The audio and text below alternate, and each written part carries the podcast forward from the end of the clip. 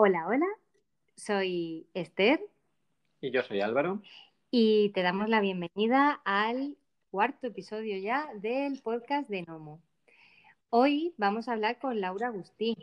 Laura Agustí es una de las ilustradoras que tenemos en Nomo. De hecho, es una de las que lleva trabajando con nosotras desde hace más tiempo.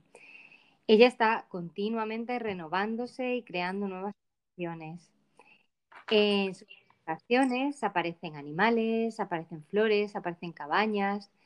Tienen un aire como, como antiguo, pero siempre con un giro que las hace actuales y sorprendentes. Sus ilustraciones están basadas en la línea. De hecho, eh, ahora contará cuáles son las técnicas que utiliza para dibujar y tienen todas una sensibilidad muy especial. Cuando las vemos es como cuando te enfrentas a ellas, la impresión general es la delicadeza. Una delicadeza que te envuelve y te transporta a otro tiempo o a otro lugar, a un sitio indeterminado en el que puedes seguir mirándolas para darte cuenta en este nuevo contexto de la magnitud de su fuerza. Porque en realidad las ilustraciones de Laura Agustín son una mezcla de muchas cosas. Vamos a hablar con ella para que nos explique un poco mejor su trabajo. Hola Laura. Hola. ¿Qué tal?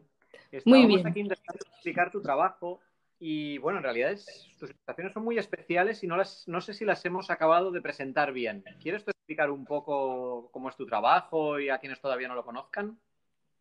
La verdad es que habéis hecho una intro súper bonita y me gusta mucho cuando, cuando hacéis las, cómo describís mi trabajo a los demás, porque es como lo percibís y me encanta, la verdad. Me, me ha gustado mucho esta intro. Qué bien. Qué guay. Sí, porque hay varios temas recurrentes en tu obra, ¿no? Los animales, sobre todo los gatos, están muy presentes, las flores, los paisajes, las cabañas de madera, todo un poco como sitios de refugio. Eh, ¿cómo, ¿Cómo eliges tus temas?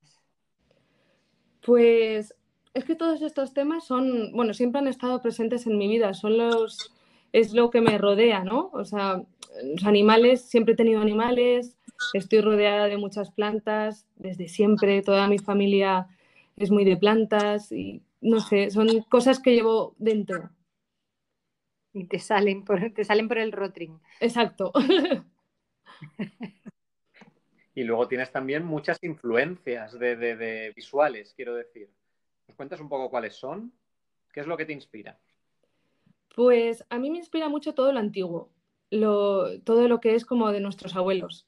La época, yo que sé, 1920, el mid-century en muebles, el modernismo, todo lo viejuno me, me gusta a mí. Luego referentes de artistas, es que son tantos los que me gustan y los que me inspiran que me, cuesta, o sea, me cuesta elegir, pero no sé, así a lo mejor podría decir Grenville o Gustave Doré, en gente más de ahora, eh, Dan Hillier, o sea, tengo, es que tengo muchísimos, tengo una carpeta de, uf, mogollón.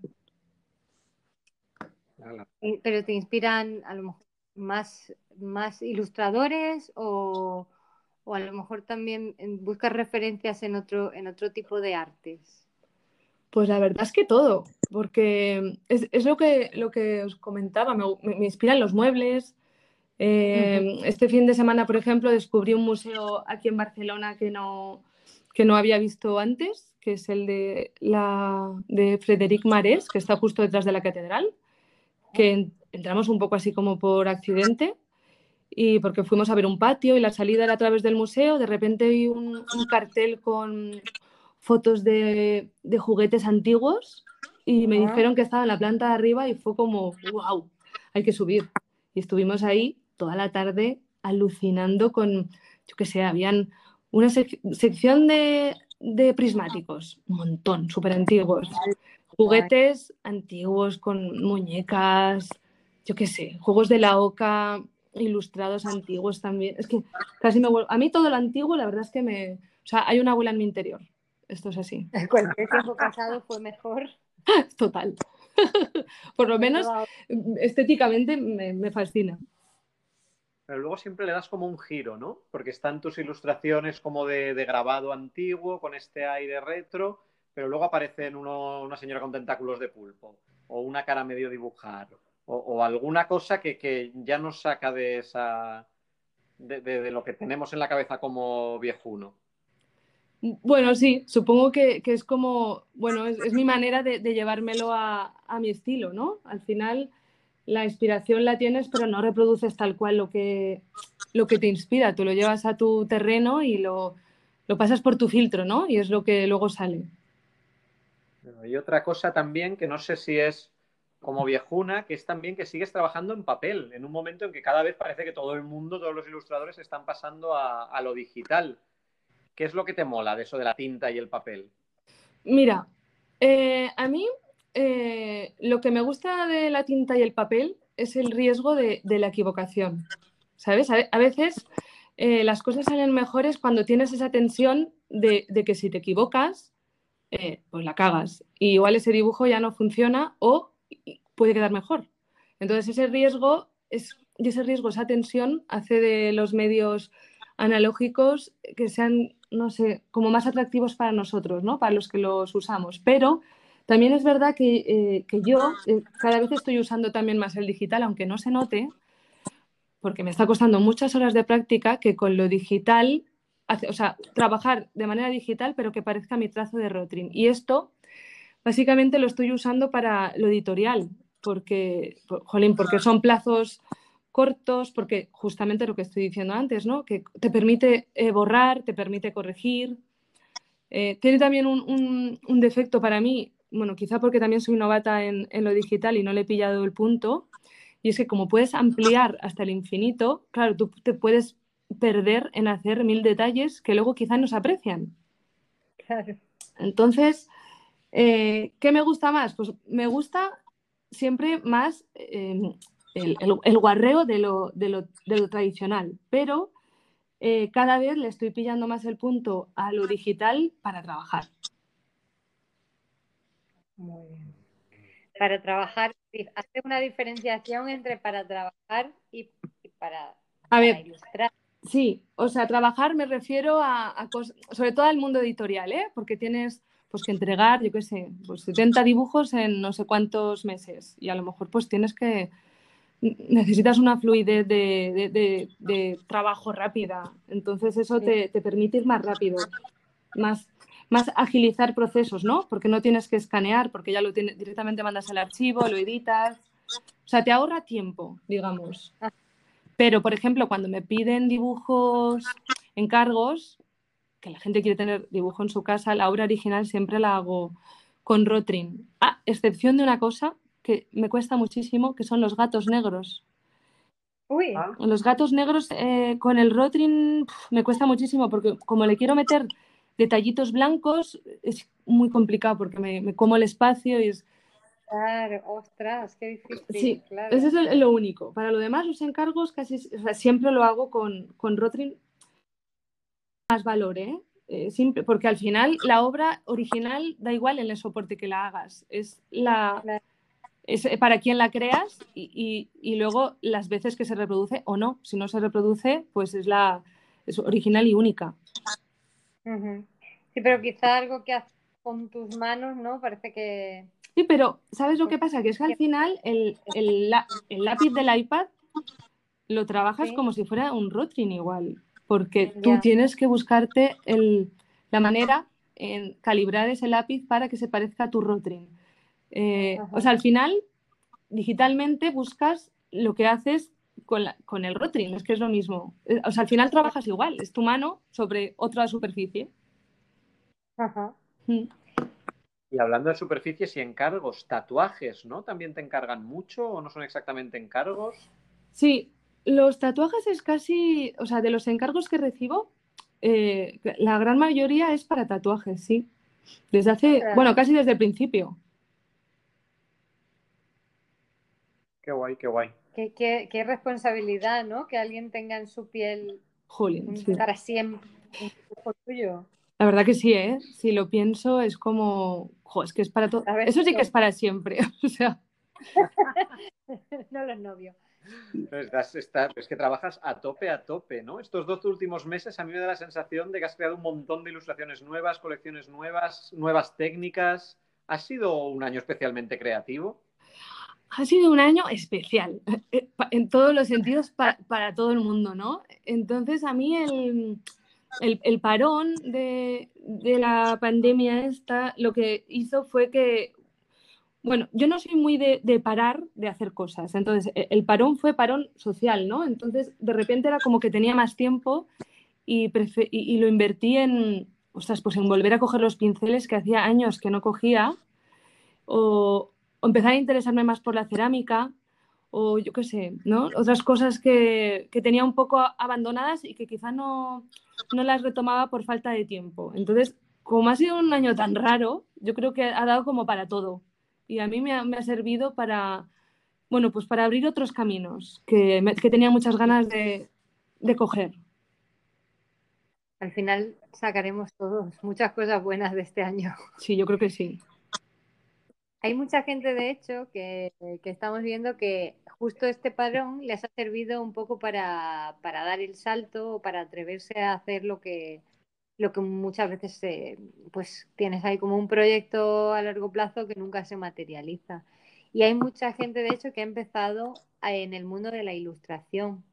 ¿Tú tendrías algún consejo para toda esta, esta gente novata?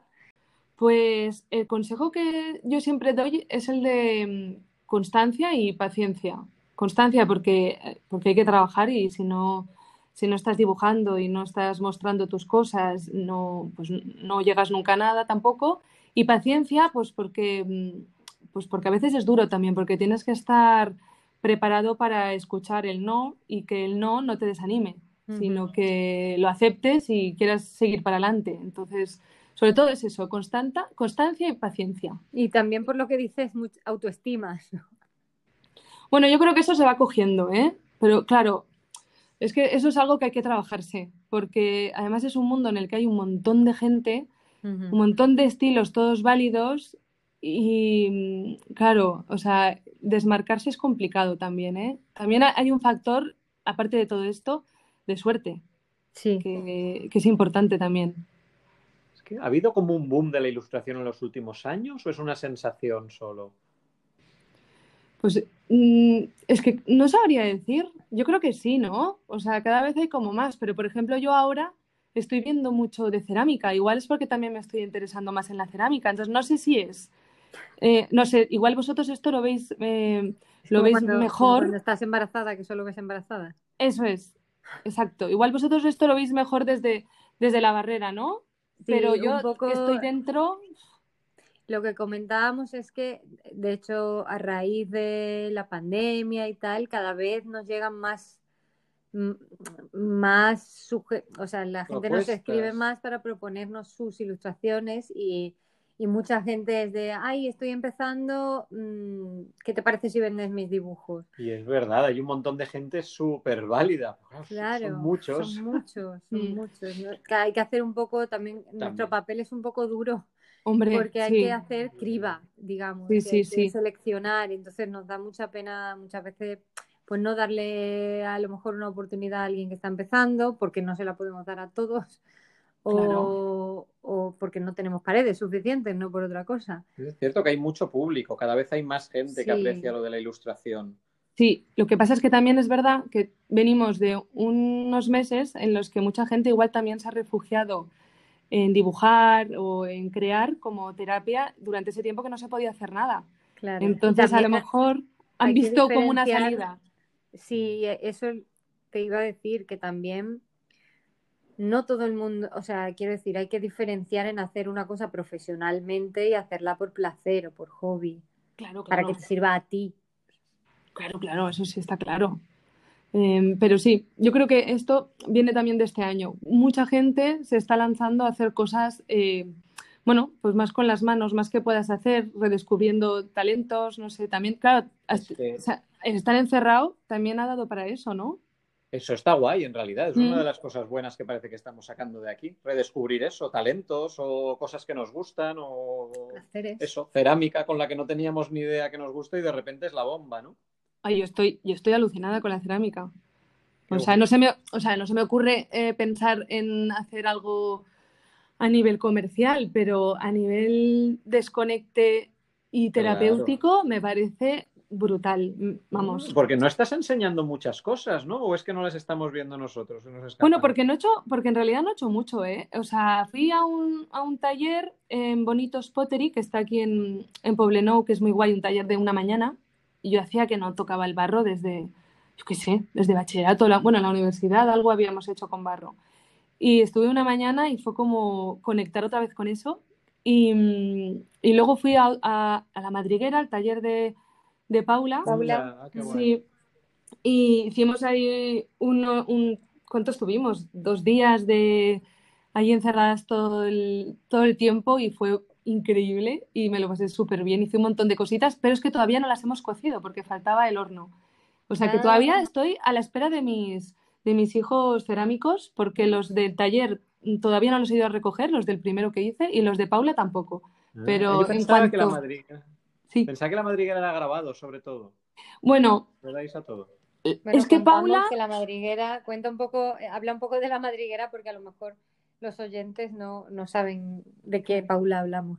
Bueno, la madriguera es el taller de Paula Bonet y entonces allí es verdad que hace- ella imparte talleres de grabado, de pintura, que estuve allí hace un, un par de semanas, estuvimos haciendo fotos y ¡buah! Era, era, bueno, me estaban dando ganas de ponerme ya con el óleo solo de verla, verla dar las clases.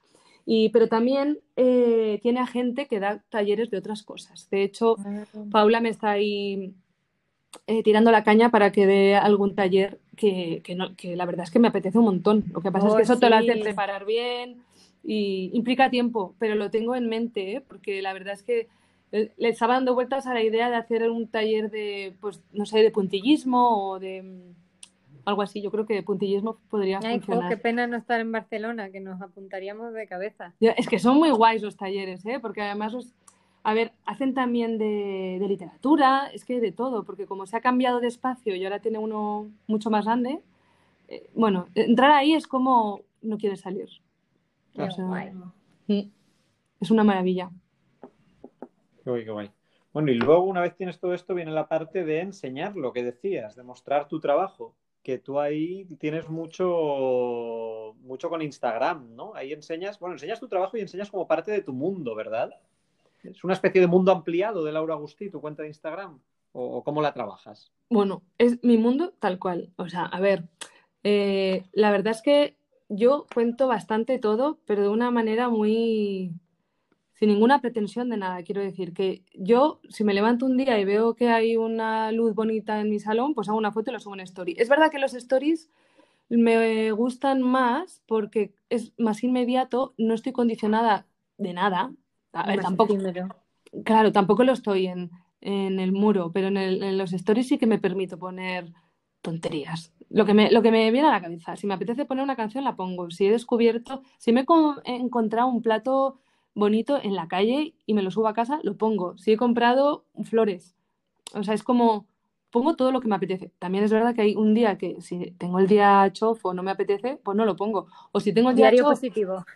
Bueno, no, y si tengo el día chof y echo de menos a mi gato, pues lo pongo. Lo que pasa es que ahí recibo 200.000 mensajes, todos siempre animándome, que son súper bonitas, casi. Muy del amor. Sí, sí, sí, desde luego. Yo tengo, o sea, tengo un, una, un, un montón de seguidoras, casi todos son seguidoras. Hay chicos también, pero muy altos seguidoras y son, bueno, todo, todo- son súper majos todos. Qué guay. Mm. Eso, es subidón, eso ¿verdad? es muy guay. Antes lo hablábamos justo de, Sí, sí, de de- cuando cada vez que nos llega un comentario, algún mensaje a- al mail, es como de, "Uf, te sube, Es muy guay, ahí estás en la nube ya para el resto del día. es muy guay, la verdad que sí. Total, que tienes que compaginar una especie de doble labor entre ilustradora y generadora de contenidos, o tampoco te lo planteas tan complicado. Eh, a ver, estas cosas no se piensan, yo creo que, que- surgen, ¿no? Además, como yo también, eh, mi vía como ilustradora viene de la mano de, las redes sociales, porque fue a raíz de enseñar por aquí los dibujos que todo fue cogiendo eh, forma y gracias a eso yo dejé la profesión que tenía en ese momento, que era diseñadora de interiores en un estudio de arquitectura, pues para mí va como un poco unido. O sea, mi vida y mis dibujos van juntos.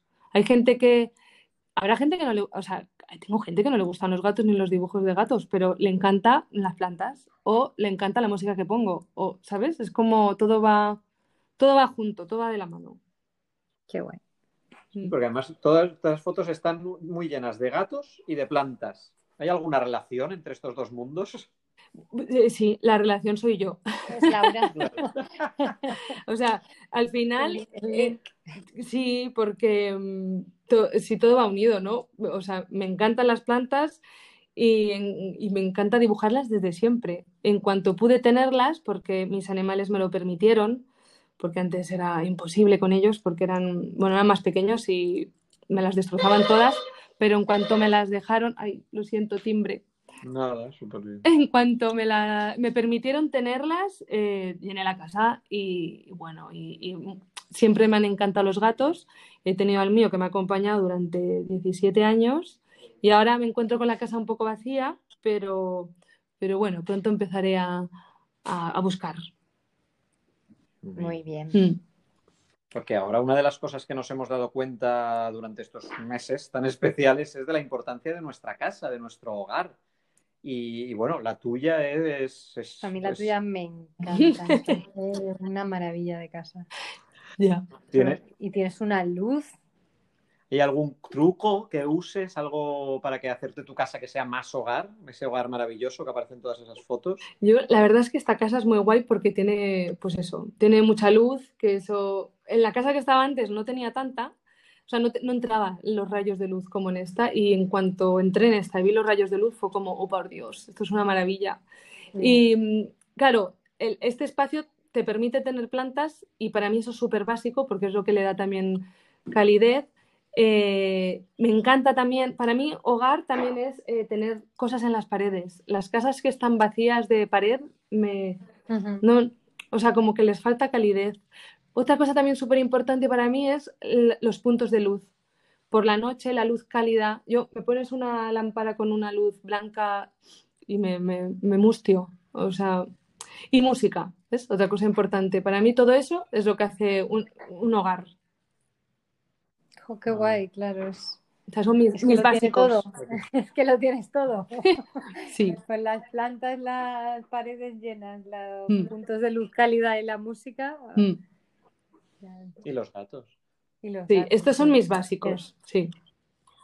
Y otra cosa que aparece mucho en tus stories, aparte de la casa, es como los viajes, que quizá ahora menos, o bueno, también, también no, no tan menos, ¿no? Porque también vas saliendo y vas enseñando cosas de Barcelona. Sí. Eh, ¿A dónde? ¿A dónde nos recomiendas viajar ahora en cuanto se pueda? De todos esos sitios maravillosos que aparecen en tus stories. Yo, la, bueno, como os decía, ¿no? Como, como en los stories pongo todo lo que voy haciendo, pues, pues sale todo. Y como eh, mi chico es de los Pirineos, pues en cuanto podemos escaparnos, estoy descubriendo toda una zona que, bueno, es que me fascina, o sea, todo verde, maravilloso, bosques de estos de película. Es increíble, ¿no? Porque está súper cerca, está como a, dos horas y media aquí, de aquí y de repente estás como en otro mundo. Mm, me encanta, o sea, toda la zona de, del Pirineo de Girona me, me alucina. Estoy, soy muy fan. Me he hecho de repente, a la que podemos escaparnos, vamos corriendo. Lo apuntamos, lo apuntamos, que lo tenemos, tenemos una lista de todos los sitios que queremos ir cuando se acabe la pandemia. Yo os paso, yo os paso sitios de comer, que esos son los importantes al final. Ah, sí, muy bien. De comer y de dormir. Total. Necesitamos. Y ahora estás enseñando más Barcelona. ¿Qué sitios hay en esta ciudad? Porque de repente dices Bueno, ya nos ha dicho el Museo de los Juguetes Antiguos. Vives ahí, pero sigues descubriendo secretos. Esto es lo que me encanta de esta ciudad, que no, que no me la termino, que es que llevo aquí 18 años y sigo encontrando cosas nuevas que, que, molan mucho, como el museo este del otro día, que fue así de boom, o las casas modernistas de aquí, que son también este verano estuve, por ejemplo, en la Casa Vicens, que la han reformado ahora que está en Gracia y es muy, muy bonita. Eh, pero luego tienes lo típico, los paseos por el gótico para perderse. Esto justo después cuando de la cuarentena, hice un montón de fotos que no había nada de gente. La verdad es que muy bonitas, daban un poquito de cosita verlo todo tan vacío, pero, tengo un álbum bien chulo. también Luego, también está muy bien que hay barrios eh, que, en realidad los tengo súper poco transitados, como Sarriá o los barrios así más de la zona alta, no sé. Hay, hay muchos sitios. Me escribe mucha gente también, ¿eh? Eh, que va a venir a Barcelona y me pide, me pide tips. De hecho, tengo un, un mail ya cuando me, me piden y lo mando. Eh, de sitios para comer. Ah, bien. Sí, sí. Pues también, también te lo Claro, pedimos. es, es que esto, mira, ya- la faena ya está hecha, es reenviar. Qué bien. Y con todo esto de la, la ciudad vacía y las distancias, ¿cómo lo estás haciendo para mantener el contacto con tus seres queridos? Porque eres muy, eres muy digital, pero a la vez yo te imagino más en un escritorio de madera, escribiendo cartas o... Sí, ¿verdad? Sí, ¿no? Con la que- que tinta este rollo y la plumilla. Em, pues la verdad es que lo llevo mucho mm, de manera telefónica. Esto ayuda mucho. O sea, mi madre, mi madre y mi hermana siempre las he tenido lejos, entonces mm, siempre hemos estado vía teléfono. Hablamos mucho, muy a menudo, casi cada día. Entonces, bueno, por teléfono te vas apañando. Y con los amigos que están fuera, casi que también. Eh, por- luego tengo la suerte de que muchos amigos están, vivimos muy en el barrio, hacemos vida muy de, muy de barrio, de, vivimos a dos calles, entonces esto ayuda en estos momentos tan raros porque, porque no, no- Sí, porque aunque sea puedes quedar en el bueno, hacemos nuestro, al final tenemos nuestro núcleo porque claro, tampoco te puedes abrir a, a mucha gente porque están las cosas difíciles, pero a- ayuda a poder ver a, a tu gente. Mm. Pues muy bien, pues, pues ya Hacer está, barrio, además. Exacto. Sí. Hacer barrio, hacer comunidad, hacer todo tipo de, de todo lo que se pueda para mantenernos juntines Y además y tú- activos. Claro. Tu comunidad es, es una comunidad bastante activa, la de tus seguidoras que decías de, de Instagram y a nosotros nos vienen desde la perspecti- desde nuestra perspectiva, cuando vendemos tu- tus dibujos, pues casi todo el mundo que los compra es porque se ven en ellos. Mm. Eh, tiene algo que, que como que la historia que tú cuentas con tus dibujos siempre hay alguien que la puede hacer suya. Sí, sí, que siente que esta ilustración va sobre mí. va sobre mí. Soy yo, Mm. soy yo. Entonces, eso también es muy bonito, ¿no? Poder crear ese vínculo con, Con tus público. seguidores o con tu público, que, que al final es una, una cadena invisible, un, un lazo invisible que, bueno, hace, hace un poco de Ah, falta. Eso es muy bonito, ¿eh? Además, em, porque claro, tú al final cuando dibujas em, pones una parte de ti. Y entonces es muy bonito que los demás lo perciban y lo hagan propio. O sea, es que es lo mejor, o sea, es como la mejor recompensa que puede haber a exponer lo que haces, ¿no? Porque es como, o sea, es el mayor regalo, yo creo. Es- Eso a mí me pone, me, me hace muy feliz, la verdad. Cuando me mandan mensajes de este tipo es como, "Jo, qué guay. Es muy guay. Parece que es como el objetivo. Mm. Bueno, pues con, con eso nos quedamos. Eh, y nada, te damos las gracias por haber estado con nosotros en nuestro cuarto episodio ya, que esto ya, esto ya es un proyectazo. Muchísimas gracias a vosotros, ha sido un placer. Eh, a ver si tenemos la suerte de poder vernos pronto y darnos un abrazo que, que ya toca. Ojalá, ojalá. Y a ver si, mira, después de esto recuperamos, a ver, tenemos un pro- mini proyecto que es recuperar los, los talleres en pequeño formato en Nomo. Pues mira, Así que, mira, genial, ve entrenando, ve entrenando en la madriguera, que luego maravilla, muy bien. Un beso a los dos. Un abrazo muy fuerte. Adiós. Hasta Adiós. luego.